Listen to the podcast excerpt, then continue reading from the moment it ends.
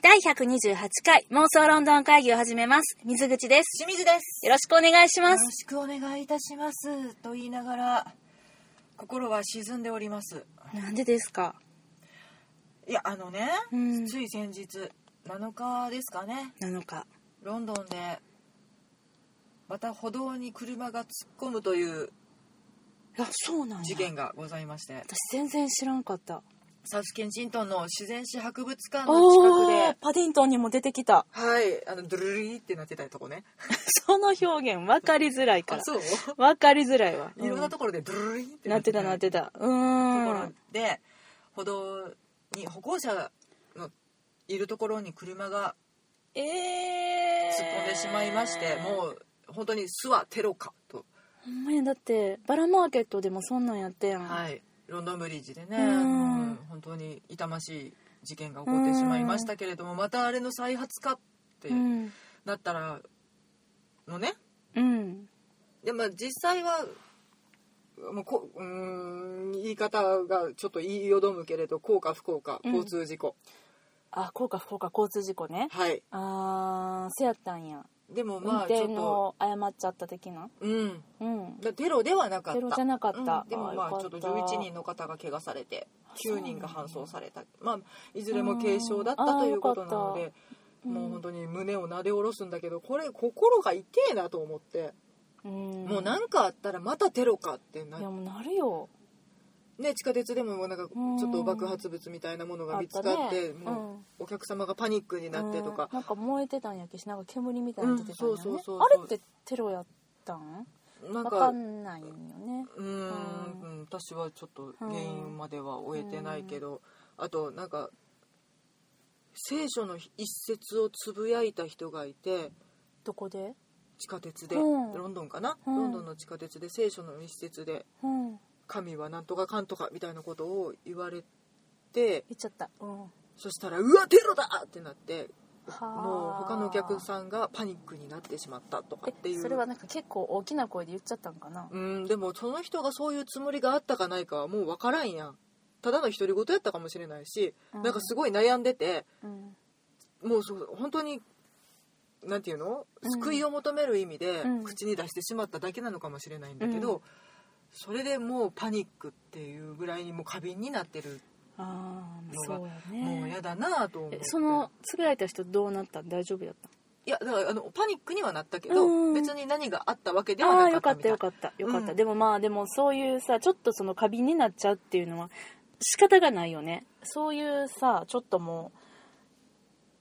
うもう常にみんなもう敏感になっちゃってるもんうん自分で自分の身を守るしかもう仕方がないからだからってもう過剰反応じゃんと、うんまあそうやねもう言い切れないところが怖いよねと思って、まあそうだねうんうんそうやってまあなんていうんかな日頃からもう自分の身は自分で守るしかないっうん、ていう意識をね、うん持たないとちょっとやりきれない世界になってきたなと思って確かにねうんっていうね、うんこの切に合いうん事件があってうんで私が何を思い出したかというと「うんアイ・イン・ザ・スカイ」という映画を思い出しまして。あ今だからこそ皆さんに見ていただきたいあんまり公開当時に話題にならなかったから今だからこそ2回言うたえー、私も実はそのタイトル、うんこの会話何回かしてるけど、はいしんちゃんから教えてもらってたけど、うん1回も見てないまだ見てないわなんでなんで、他の見ちゃうんだよね、うんそっか地味なんだよな、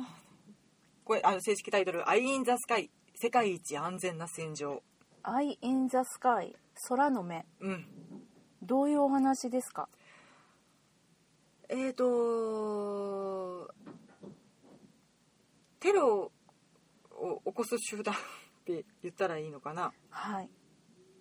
あのーテロリストたちの集団にね、うんうん紛紛れ込んでいるイギリス人がいるうんっていうことが判明して、で、えー、とイギリスとアメリカが合同作戦でそのテロリストを捕獲しようとしうんます、うんうんただ、えー、とでそれですごくドローンを使って鳥ドがローンね鳥型のドローンとかはあ虫型のドローンを使って捕獲しようとしたらほううんもう実は事態は予断を許さない一刻を争う事態になっていて、うんさあどうするっていう、鳥型のドローンとか虫型のドローンでうんちょっとこう見てみたうらん「えらいことになってる!」って気づいた実行一歩前みたいな、そういうね、うんうんそこからそのテロを食い止めるお話ってこと、そうんうでなんかそのどれだどこだどこだケニアうんうんうのんアフリカのうん、うんの町の一角ではいそれが、えー、とその作戦が実行されようとしていてうんで、まあ、軍隊とかも近くにいんねんけどうん直接手を出すわけにはいかない隠密行動やからうんだからって言ってその鳥型ドローンほんまに鳥の形してんねんえそれは鳥に見えるんパタパタパタパタって羽ばたくねんでブーンって飛んでいくねん、えーあそもそもこの映画っていつ作られたやつ去年かなあ最近や本当に最近ですそっかそっかそっかうんだから知ってたんかうん、へえでその鳥型ドローンとか、本当に虫カブトムシみたいな大きさのやつをブーンって飛ばしてうん顔を必死でうん見分けてもう間違いないあいつに違いないから爆撃しろってなんねんけどただそこを爆撃した時に本当にそのテロ実行一歩手前なのでうん爆発物がたくさんあるああそこ状ね態うんはもうベストに仕込もうとしている瞬間ははは実行犯がうんだから何十人分殺せるだけの爆薬がそこにあって、うんで被害がどうしたって出てしまうこのままほっとったら80人かな80人の人たちがテロに巻き込まれてしまううんでも今爆撃しても同じか民間人がうん何人かやけどうん巻き添えを食ってしまうさあどうするっていうお話です面白そうじゃめないのっちゃ面白いめっちゃ面白い本当うん本当水口絶対好きだと思う2回聞いたな本当って、うんいや違うんですあの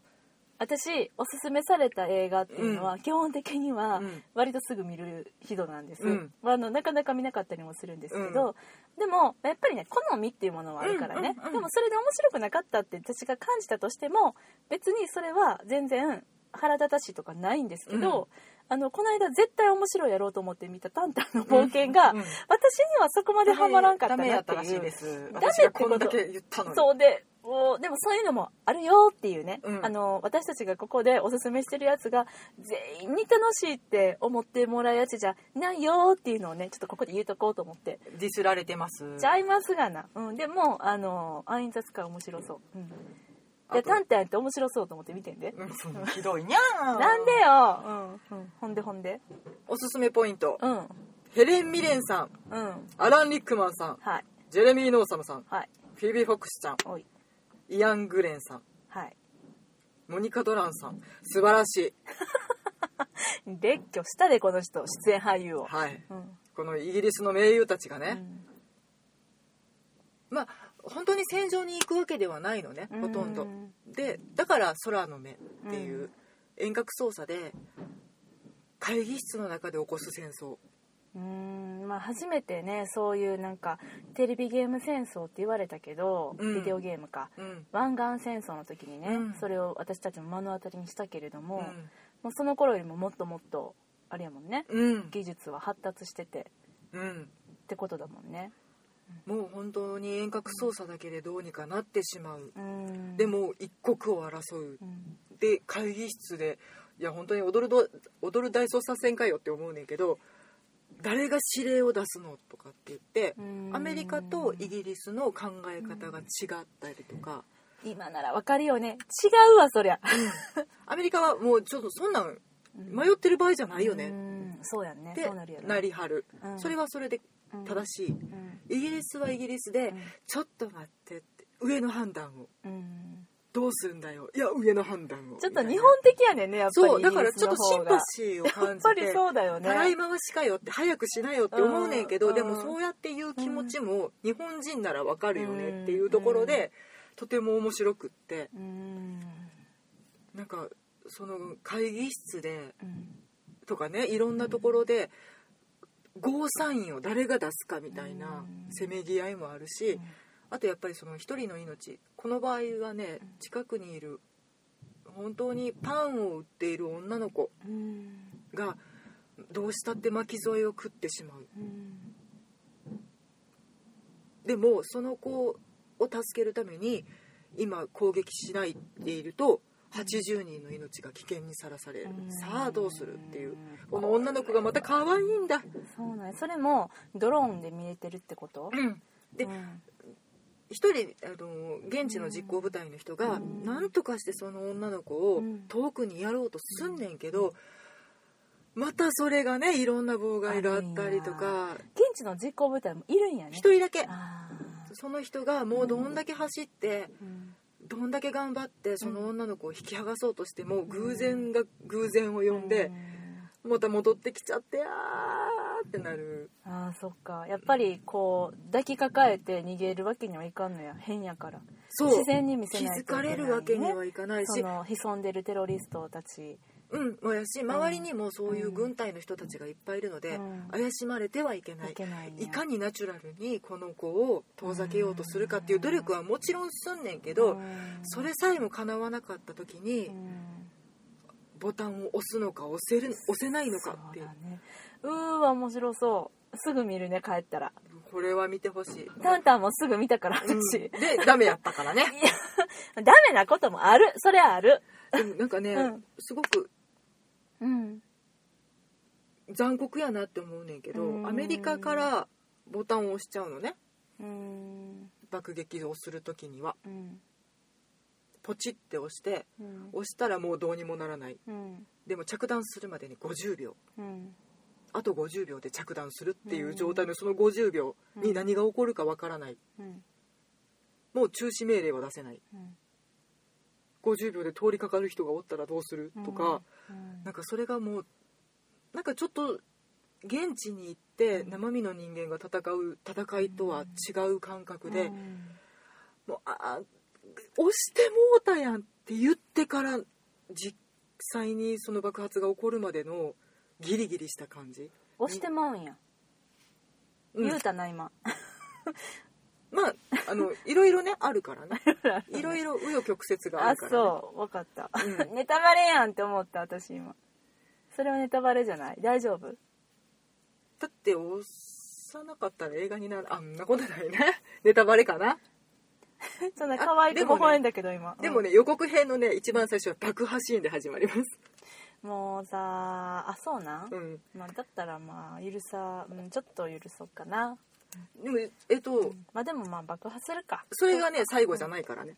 うん、もうあかんってそれは言ったらあかんってそっから何が起こるかはちゃうって言わないようん、うんもう分かった、うんうんそうあの私の袖をビシビシ叩いてましたけ どそれ以上は言いませんけうんどそうそれやったら許すうん、うんでもそのん遠隔操作による戦争の厳しさとか、あとがやっぱそのテロリストがうんこんなに身近なものなんだっていう、ああテロがねうんもうとてもうん普通のうん日常の延長線上にうん潜んでるっていう恐怖がすごくってだからその映画自体の描き方がもう本当になんていうの大きな目ではなくうん自分の身の丈レベルっていうのかなはい、まあ、ある意味ダンケルクやねそうかな見てないけどしんちゃん、うんうもんうよ自分の横で起こってる出来事みたいなうん目線で描かれていてうんだからすごい日常なのよねだから決定を下さなきゃいけない大臣とかもうん出張でどっか行ってはるとかあーだからまあ映画をつ映画で普通映画のストーリー考えると思ったら、うん大臣おるよねそうそうそうそうけどでも出張でおらんかったりするんや派手にしようと思ったら、んもううん世界各国からうんすごい指令が飛んで、うんでその会議室にバーって集合してきて、大きな会議にすればすごい派手な映画になると思うねんけうど、ん会議自体がすっごいこじんまりやしあーそれはそれでみんな個人の事情を抱えたままうん会議をしてたりとかする孫へのプレゼントの心配をしながら会議に出てたりとか。でもそうだよねうんだって24時間大臣とかやってるわけじゃないもんそねうちゃんとそのプライベートっていうのもあるわけで、うんねそおの仕事なんだもん、その日常で、うんでもこの事態がうん決してなんていうかな非常事態ではなく今もうもしかしたら日常なのかもしれないっていやだ思っってしてまうも感うじボタン押す押さへんで、うんやっぱりもう北朝鮮のこと考えちゃうもんね、うん今話を聞きながらうさ、んうんでもその決断一つで世界がもう全部変わってしまうとか、そうだねうん、失われる命の数を計りにかけていいのかとかうんっていうことをねすごく考えるとてもいい映画そうただ本当に見るときはゆっくりじっくり見ていただきたいえ今日見ていいもちろ んただ、えっと、集中して見てねって感じ集中して見てるよいつも水口さんはね本当にもうね、部屋を真っ暗にして、イヤホンでうん、おでもタブレットで見 てるいいですよいいですか全然いいですようんめっちゃ暗い子みたいになってるからね言っとくけどでもある意味正しいからね集中できるからね、うん、そうそうじゃあねタブレット電気ついてると、うん自分の顔が映るねんなあだから 暗くしてあみてなるほどうん、 ほんでめっちゃ近づけて見てるから、うん気分は映画館あ、うんそうねうんもう目の前全部スクリーンねそうですそうです許してって感じやねんけどね うーん「アイ・イン・ザ・スカイ」監督は、今ねスマホを開けてなかったえっ、ー、とねえっ、ー、とねはいギャビン・フット監督何作ってる人かな、それ聞くうん、それ聞いちゃう私監督ウルバリ入ったンウルバリン。え、ウルバ X リメンンのゼロ。ウルバリンの最近のやつ、あ、ウルバリンの監督変わってないもん。え、ローガンも撮ってるじゃあうん、うん、撮ってないなんだ。ゼロの方ですねあとエンダーのゲームとかも撮られてますうーん。エンダーのーゲームはおすすめ編ム。エンダーのゲームあれでしょあの子が出てるやつや。あの子。えー、っと、あの子やん。はいそうですあの 子ですあの例の子です例の男前です可愛い子でしょエイサ・バターフィールドそうそうそううそうそうそうそう。うん。そうだよ。うーん。そっかそっかそっか。もうちょっとあの決して明るい映画ではないのでうんうんうんパッと弾けたい時に見てくださいというのは口が裂けても言えないんだけど、うん。うん。ちょっとねこのロンドンの今の状況を考えた時に、うん一歩立ち止まってこの映画で考えてもいいのかもしれないなって思わせてくれるうーん素晴らしい映画ですわかりましたはいちょっと見てみたいなと思いましたはいよかったらうん秋の夜長にね、そしてヘレン・ミレン様とヘレミレンさん何の役大佐ああ大佐ねうんアラン・リックマンさんはえー、と会議室にいてはりますあーどんな説明会議室にいてはんねんな、はいえー、と中の大臣みたいな感じの、ああわかりましたでももう亡くなる直前の映画ってことかなうそうさ最後のそうやわ最後のあれか出演作としては最後になるのかなそうやうんなうんうんうんうんまああの本当に一癖もある二一癖も二癖もあるイギリス人たちがね、うんもうあの早く決断しなよって